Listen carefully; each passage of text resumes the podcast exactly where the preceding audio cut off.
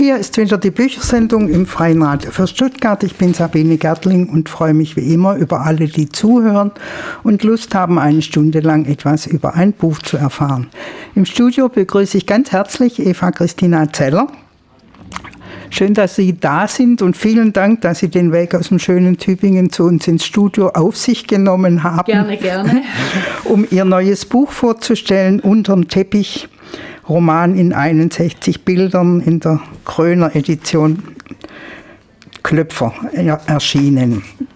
Eva Christina Zeller ist Autorin, Lyrik, Theater, Prosa. Sie ist Lehrerin für Ethik und Philosophie, habe ich gelesen, wusste ich nicht. Dozentin für Creative Writing und war auch mal Rundfunkjournalistin äh, bis 2015 hier beim SWR, gar nicht weit weg. Sie hat Philosophie, Germanistik, Theaterwissenschaft und Rhetorik Entschuldigung, studiert, viele äh, Reisen unternommen, Auslandsaufenthalte, hat viele Stipendien und Preise bekommen. Das kann man alles auf ihrer Internetseite nachlesen. Das kann, kann und will ich jetzt gar nicht alles aufzählen. Wir wollen uns ja auf dieses Buch unterm Teppich, irgendwoher kommt Musik, auf dieses Buch unterm Teppich konzentrieren. Ähm, ja, ich kenn, kenne sie eigentlich als Lyrikerin. Da sind sie, glaube ich, bekannter. Jetzt ein Prosa, eine Prosa-Veröffentlichung. Was hat sie denn so veranlasst, unterm Teppich nachzugucken und es auch zu veröffentlichen? Ja, also ich habe immer Prosa geschrieben, allerdings eben keine lange. Ich habe immer gedacht, den Roman, den, irgendwann mal schreibst du vielleicht einen Roman. Ingeborg Bachmann hat gesagt, es wäre wie ein Umzug im Kopf. Und diesen Umzug im Kopf von der Lyrik zu Prosa, zu, zu richtig erzählenden Prosa, den, den hat es irgendwie bei mir innerlich gar nicht gegeben. Aber ich habe immer kontinuierlich äh, Prosastücke geschrieben, wie diese jetzt. Und ich wurde 60 und eine, einer Freundin und Kollegin las ich einmal die eine Geschichte vor und sie sagte, du musst es, du musst es veröffentlichen, du kannst es nicht alles in dein, in dein Nachlass tun. Und dann habe ich äh, unter, ähm, mal durchgeguckt, was ich da alles geschrieben habe, neue Sachen dazu geschrieben und zwar alles unter dem Aspekt der Scham. Also das mhm. war für mich der rote Faden. Und Annie Ernaux, die französische Schriftstellerin, deren Bücher habe ich gelesen und sie schreibt über Scham und sie schreibt darüber, wie, wie der Geschichte eines Mädchens, äh, wie, wie dieses Mädchen mit, mit Sexualität umgeht und wie schwierig das in den 50er und 60er Jahren war. Und ich dachte, genau darum gehen meine Geschichten auch. Und insofern habe ich unter dem Aspekt der Scham und der Schuld äh, meine Prosastücke äh, zu einem Strauß und im Grunde jetzt zu einem Roman mhm. zusammengebunden. Die Verfolgung ich habe mich am 20.10.2007 verfolgt. Aber da ich wusste, dass ich es bin, bin ich mir nur gefolgt. Was ich sah, hat mir nicht gefallen. Ich saß mit rundem Rücken auf einem Fahrrad. Ich sah gleich, dass heute nicht mein Tag ist. Ein Tag ohne Disziplin. Ich sah dem Rücken an, dass ich mich mit meinem Geliebten gestritten hatte dass der Geliebte sich nicht für mich entscheiden würde, dass er sich niemals für mich entscheiden würde, dass dies zu einer Trennung führen sollte, dass ich mich von meinem Geliebten trennen sollte, dass ich dies aber nicht könnte, dass über dem Nichtvermögen der Rücken rund wurde. Ich sah den Rücken und überholte mich. So eine Person kann man nur hinter sich lassen. Der Führerschein. Meine Mutter wollte 1959 mit 44 Jahren ihren Führerschein machen. Ihre sechs Kinder waren aus dem Gröbsten heraus. Da bemerkte sie, dass sie schwanger war. Ob sie an Abtreibung dachte, weiß ich nicht. Mein Vater sagte beschwichtigend, wir dachten nicht daran. Ich wollte nicht schuld daran sein, dass meine Mutter keinen Führerschein machen kann. Denn Führerschein war damals eine Metapher. Sie hätte meinen Vater verlassen können, zumindest für einige Stunden. Sie hätte aus dem Raum mit meinem Vater treten können, sie hätte nur ins Auto steigen müssen. Ich beschloss, nicht auf die Welt zu kommen. Schon bei der Wahl meiner Eltern waren Ambivalenzen vorausgegangen. Ich wollte mein Leben nicht mit Schuld beginnen. Die Geburt war ein Kampf. Ich sah aus wie ein Frauengesicht von Picasso, völlig verschoben, hässlich. Das wird noch, sagte mein Vater. Er war stolz. Ich war sein letzter Einsatz. Er war Offizier gewesen. Meine Mutter hat nie einen Führerschein gemacht. Die Ambivalenz ist meiner Mutter und mir geblieben. Der Kampf ging weiter und die Schuld. Vertreibungen wurden mein Thema. Das Töpfchen. Als ich zwei Jahre alt war, saß ich auf dem Töpfchen mitten im Wohnzimmer. Das Töpfchen stand auf dem roten Orientteppich. Meine sechs Brüder standen im Kreis um mich herum, kommentierten, lachten und erzählten sich Witze. Der Teppich war eine Bühne. Ich durfte erst aufstehen, wenn ich das Rolle gemacht hatte. Ich konnte nicht aufstehen, weil ich unten herum nackt war. Ich versuchte davon zu fliegen, aber ich kannte die Geschichte vom kleinen Muck noch nicht. Ich suchte die Welt ab nach einem Feigenblatt, um meine Blöße zu bedecken. Aber Feigenblätter rollen sich ein, trocknen und zerbröseln. Ihr Schutz hält nur wenige Tage. Ich habe das Kind schweren Herzens in den Wald gebracht. Dort steht ein kleines Haus. Über dem Eingang hängt ein Schild. Hier wohnt ein jeder frei. Und ein Feigenbaum breitet seine Äste über das Haus. Das Kind hat es gut dort, und allein kann ich mich in der Welt besser verstecken. Das waren jetzt drei Bilder von dem Roman in 61 Bildern unterm Teppich von Eva Christina Zeller. Und ich glaube, da kommen schon ganz schön ein paar Themen zur Geltung, die sich durchs ganze Buch ziehen. Dieses hier wohnt ein jeder frei, das kommt ja später auch nochmal. Und äh, es zieht sich so eine gewisse Ortlosigkeit oder eine Suche nach diesem, wo kann ich frei wohnen, zieht sich durchs ganze Buch. Und auch so dieses Träumen und in den Wald, sich in die Wälder aufmachen, auch das kommt immer wieder. Ähm, und die Scham, die Sie ja schon angesprochen haben, kommt auch in diesen drei Bildern schon raus. Ist der 60. Geburtstag so ein Anlass, sich an die Kindheit zu erinnern?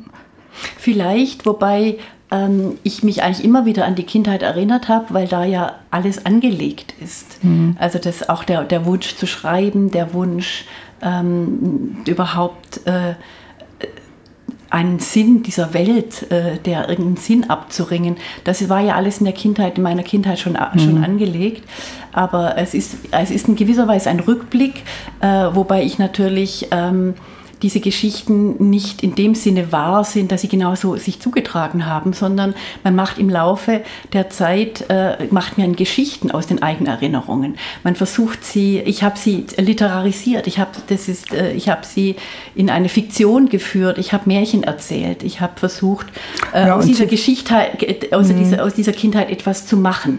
Sie verbinden sie ja auch mit, mit Gedanken, also da merkt man auch die Lyrikerin, denke ich mal, an diesem Verdichteten und an diesem verschiedene Dinge zusammen, Gedanken zusammenzubringen in einer kurzen Miniatur, würde ich fast sagen. Sie sagen Bilder. Warum Bilder, nicht Miniaturen? Ja, vielleicht, weil ich, ich dachte, vielleicht könnte es auch Vignetten sein, äh, Bilder, weil, weil sie wie Bilder in der Erinnerung hängen, manche Dinge. Mhm. Und äh, insofern, man hätte auch sagen können, Schamgeschichten, man hätte auch Geschichten sagen können. Äh, jetzt wurde es Bilder, äh, weil ich versuche, ja, vielleicht Bilder, Erinnerungsbilder hm. vorzuholen hm. oder sie zu beschreiben. Dass Erinnerung was ganz Unzuverlässiges ist, kommt, glaube ich, auch irgendwann mal. Das ist ja auch wirklich ein Thema. Und die, die Bilder wie Sie es hier nennen, sind auch sehr unterschiedlich lang. Also jetzt gerade haben wir drei ganz kurze gehört. Irgendwann kommt eine ganz lange, ich weiß nicht, das war glaube ich 55 oder so, da wird dann... Also die werden immer kontinuierlich länger. Also mhm. es ist ja so eine Coming-of-Age-Geschichte von, von der Kindheit bis ins mittlere Frauenalter. Sie werden immer länger. Am Ende gibt es dann wieder kürzere Träume. Ähm, und ja, es ist der Versuch, äh, aus dem eigenen Leben irgendwie die Goldadern anzu, äh, anzu, äh, da anzudocken und äh, gerade zu diesem Thema, das eben das vorsprachliche Thema der Scham, mhm. äh, dem irgendwie Worte zu verleihen. Aber das auch zu verknüpfen mit der Welt, also nicht, ja. nur, nicht nur die eigene Erinnerung, sondern wirklich das ja. Ja, ich wollte immer hinaus in die Welt und ja, insofern ja. ist das, hier wohnt ein jeder frei. Das war im mhm. Grunde die Suche nach, diesem, nach dieser Hütte mit einem Feigenbaum und äh, insofern geht es auch ganz viel um Reisen und äh, die mhm. Welt, mhm. dieses, dieses mhm. Kind, das in die Welt hinausgeht. Ja. Irgendjemand hat ja auch, oder ja, das Buch hat auch ein paar lustige Momente, aber ich denke, jetzt auch dieses, diese Situation mit dem Töpfchen, es hat auch was Bitteres. Also es ist nicht nur lustig. Es ist immer so ein bisschen lakonisch auch erzählt, aber ja, hat auch eine gewisse bittere Erinnerung oder bittere Note. Ja, wobei gerade diese Geschichte mit dem, mit dem Töpfchen eigentlich ein Traumbild ist. Ich mhm. glaube nicht, dass sie sich so genau zugetragen hat und ich habe auch nicht sechs Brüder. Also ich habe durchaus, mhm. das sind autofiktionale Geschichten, äh, aber im Traum gibt es das, mhm. das, öfters, mhm. dieses Ausgesetztsein. Und ich heiße ja auch noch Eva. Also mit ja. mir kam ja die Sünde in die Welt, das hat man mir früh, früh beigebracht. Und insofern ist Scham und Nacktheit sozusagen ein, ein Grundthema, mit dem ich mich beschäftige. Die Erinnerung ist ein Geisterfahrer. Es könnte einen Zusammenstoß geben. Das Licht blendet, ich versuche ihm auszuweichen. Die dunkle Kellertreppe gibt es nur noch in meinen Träumen. Dort auf dieser Treppe, die in den Keller hinunterführte, in die Waschküche und noch ein Stock tiefer in den Luftschutzkeller, habe ich an einem Abend meine Angst überwunden und die Tür zum Garten mit dem großen Schlüssel geöffnet, der immer von innen steckte. Das Quietschen der Tür hat das Ohr behalten. Ich schlüpfte in den Garten, bekleidet mit einer roten Hose aus Trevira mit schwarzem Hahnentrittmuster. Ich war an diesem Abend in meinem Gitterbett aufgewacht und fand mich allein in dem großen Haus wieder. Keine Eltern, keine Brüder. Das Kind steigt über das Geländer seines Gitterbetts. Es ist noch klein, es geht noch in den Kindergarten und schlüpft in die Trevira-Hose. Sie liegt auf dem Stuhl davor. Das Kind sieht sich zu, wie es in die Hose steigt. Hatten sich seine Eltern verlaufen, wie Hänsel und Gretel im Wald? Das Kind muss seine Eltern suchen, es hat sie schon lange nicht mehr gesehen. Das Kind kennt die Uhr noch nicht und kennt sich in den Märchen besser aus als im Leben der Eltern. Das Kind öffnet die schwere Tür und geht in den Garten. Die Haustüre war abgeschlossen. Vom Garten aus gibt es einen Weg am Haus entlang auf die Straße. Dort säumen Bäume die Hauptverkehrsstraße und die Lampen, die quer über die Straße schaukeln, verbreiten ein gelbes, schattenbewegtes Licht. An der Straßenbahnhaltestelle bleibt das Kind stehen. Sie könnten dort stehen wie Hänsel und Gretel im Wald. Es schaut sich alle Menschen genau an. Da ist eine Frau, die das Kind anspricht. Sie sieht nett aus. Was es denn suche? Seine Eltern seien schon lange nicht mehr zu Hause gewesen. Das Kind hat Pantoffeln an den Füßen, gelbbraune Opa-Pantoffeln, die bis zu den Knöcheln reichen. Die Pantoffeln können eine falsche Erinnerung sein, eine false memory. Experimente haben bewiesen, dass wir die Lücken im Gedächtnis mit Bildern und Märchen schließen. Die Erinnerung ist der beste Schriftsteller. Die Frau will dem Kind helfen. Ältere Frauen kennen sich aus. Sie sind keine Hexen, sie sind kundig. Das Kind zeigt der Frau den Weg zum Haus und durch den Garten in den Keller und durch das Treppenhaus mit dem geschwungenen Geländer, das vom Rutschen des Kindes blank poliert ist, bis in die Studierstube des Vaters. Dort steht im Erker ein Telefon. Die alte Frau ruft einen Kollegen des Vaters an, dessen Telefonnummer an die Wand gepinnt ist. Die Frau muss die Straßenbahn in den Wald nehmen. Der Mann, der Kollege des Vaters, kommt zur Tür herein und er und das Kind spielen Mensch, ärgere dich nicht. Später kommen die Eltern. Das Spiel ist noch nicht zu Ende. Es ist ihnen peinlich. Dem Kind dann auch. Auch dies kann eine falsche Erinnerung sein. Wer kennt die richtige Erinnerung? Sie ist im Irrgarten der Synapsen verschwunden. Das Kind hat aus dem Wald der Straße wieder hinausgefunden. Das Kind, das Mädchen, wird das schwindelerregende Licht, das die Straßenlampen warfen, die quer über die Fahrbahn gespannt waren und mit den Blättern tanzten, nicht vergessen. Dieses Licht ist ein Foto, das sie später immer abrufen kann. Die schwankenden Lampen, die auch die feuchten Straßenbahnschienen der Hauptstraße zum Glänzen brachten, beleuchten ein Gefühl in ihr, dem sie später auf Bildern von Edward Hopper wieder begegnete. Das Licht trennt sie von Vater und Mutter und verbindet sie mit der Frau, die sie einmal sein würde. Die ergründen will, warum das verlassene Mädchen, das nun Gretel hieß und kein Hänsel kannte, der es an der Hand nahm, und das der Hexe noch nicht begegnet ist, aber Vater und Mutter verlassen musste, warum dieses Mädchen in dieser Nacht die Erregung, die eine Straße mit glänzenden Straßenbahnschienen in ihr auslöste, behielt. Ebenso wie die Scham. Die Scham, dass sie ihre Eltern bloßgestellt hatte, weil herauskam, dass sie das Kind alleine gelassen hatten und das Kind sich auf den Weg in den Wald machen musste, um sie zu suchen. Das Kind steht heute noch an der Straßenbahnhaltestelle und wundert sich über die Schönheit der Spiegelungen, des Lichts auf dem Asphalt und wartet auf jemanden. Ein anderes Bild. Ein Männlein steht im Walde ganz still und stumm. So sieht sie später das Kind an der Straßenbahnhaltestelle stehen. Sie hatte sich eingereiht in die Wartenden, bis die Frau sie ansprach. Diese Szene hat sie nie vergessen und die Peinlichkeit Tage später, als sie mit ihren Eltern die Frau besuchen musste, die, die sie damals mitgenommen hatte. Der dunkle Flur in der Wohnung der Frau ist ihr geblieben und die Schwäche, mit der sie dastand. Seither will sie dem stummen Kind, dem Männlein, das im Wald der Unterländerstraße steht, zu Worten verhelfen.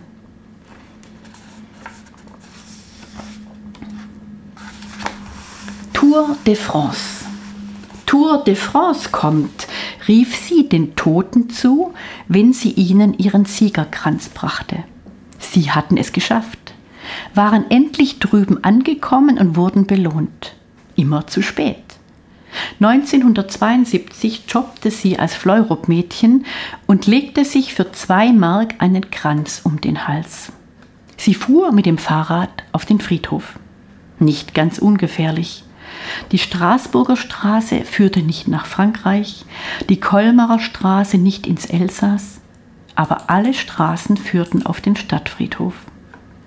Die Toten kicherten, wenn sie die Aufbahrungshalle betrat und die Tür klirrend ins Schloss fiel. Es war immer zu kalt. Es roch nach Buchsbaum und dreckig weißen Spinnen, nach Feuchtigkeit und den grünen Schwämmen, in die die Blumen gesteckt wurden vielleicht nach den Toten? Sie waren still, wenn sie die Grenze vor ihre Särge legte. Sie sprach leise mit ihnen, wie mit kleinen Kindern in ihren weißen Steckkissen, schön hergerichtet für die Reise.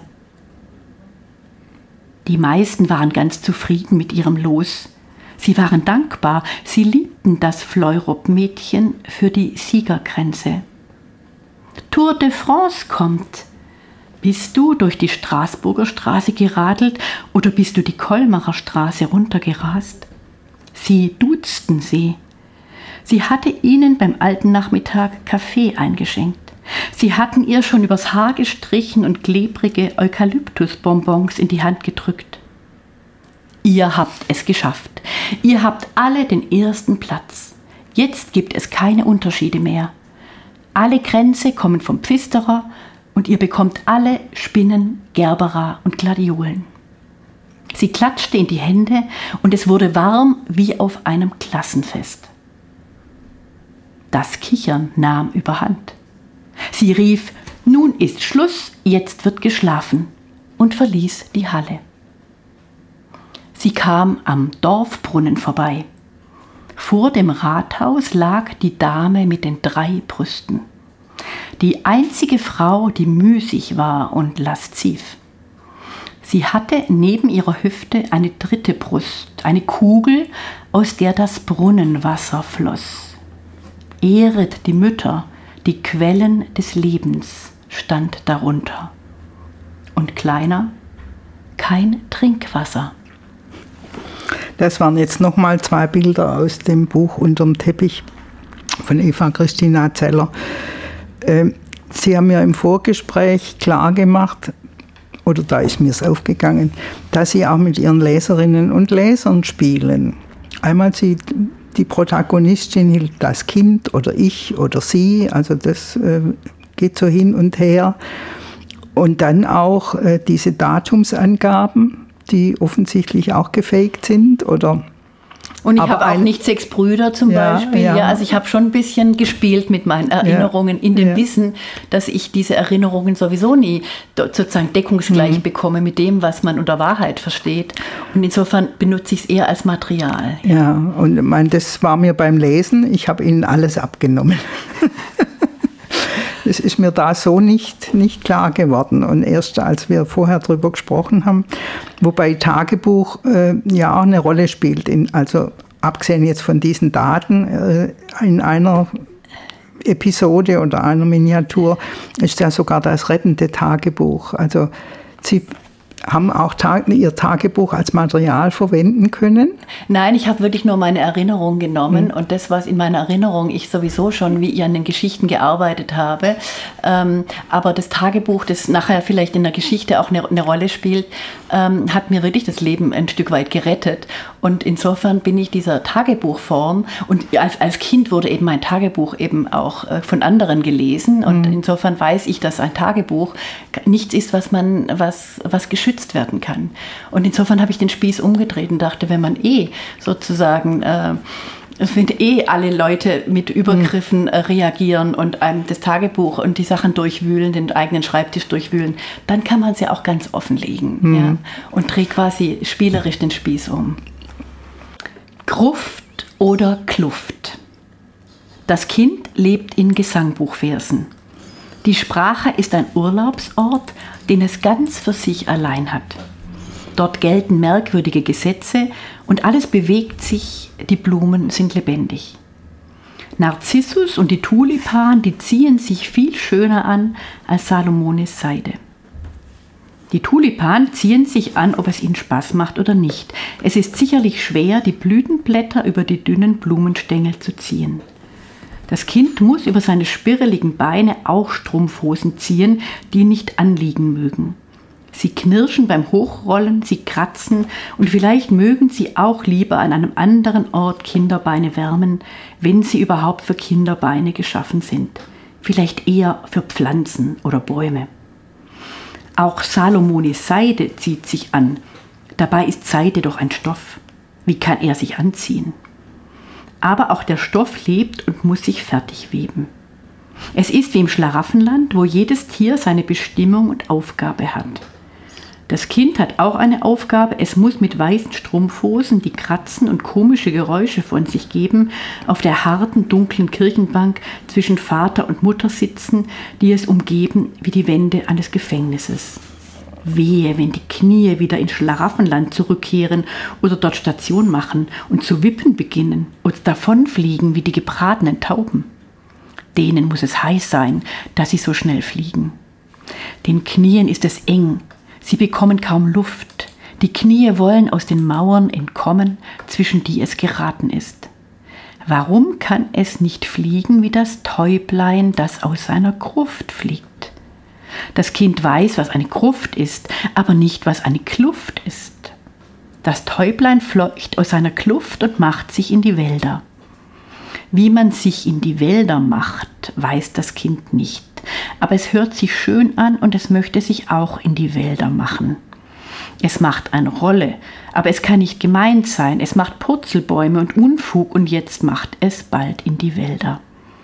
Dort muss es Angst haben, so ohne Vater und Mutter und ohne das Täublein.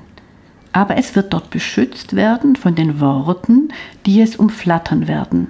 Sie werden heranschwirren und sich auf die Äste setzen.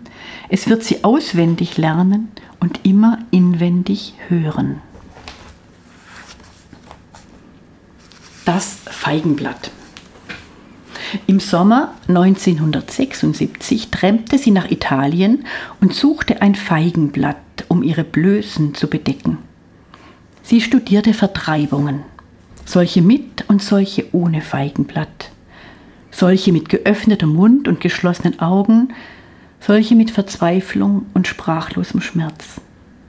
Ein Arm hatte Eva immer vor ihrer Brust, nur am Feigenblatt wurde manchmal gespart.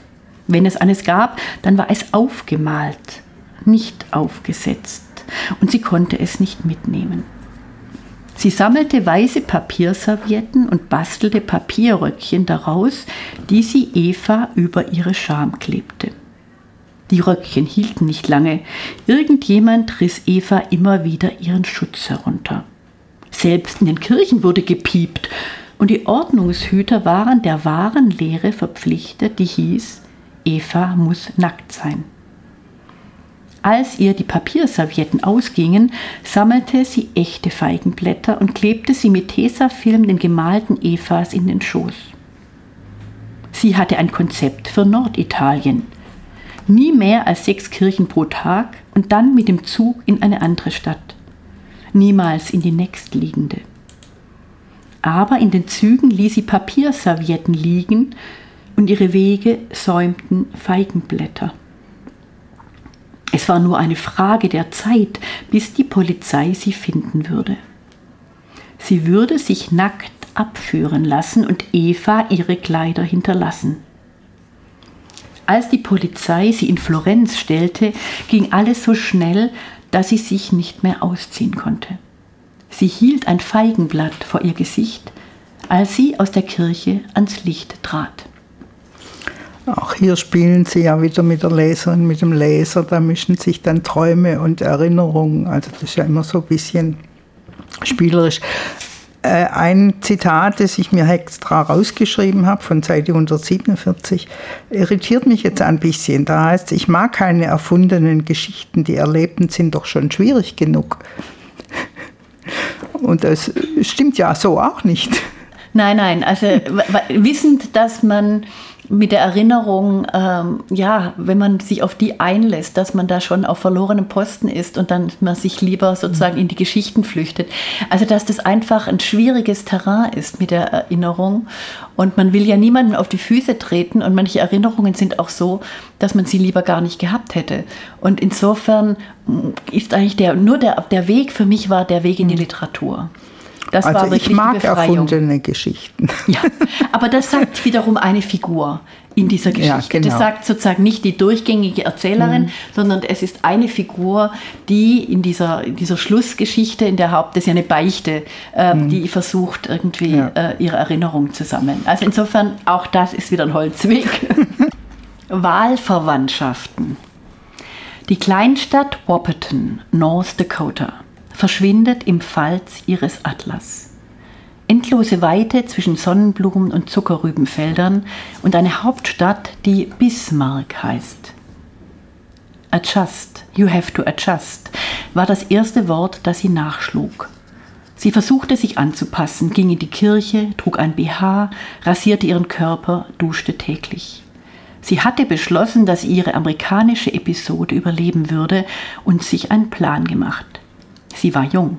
Sie würde morgens früher losfahren, auf dem Weg zur Schule am Fluss, dort, wo es die einzigen Bäume in der Weite gab, Halt machen und in der kleinen handtellergroßen Bibel lesen, die man ihr auf dem Flugplatz zugesteckt hatte.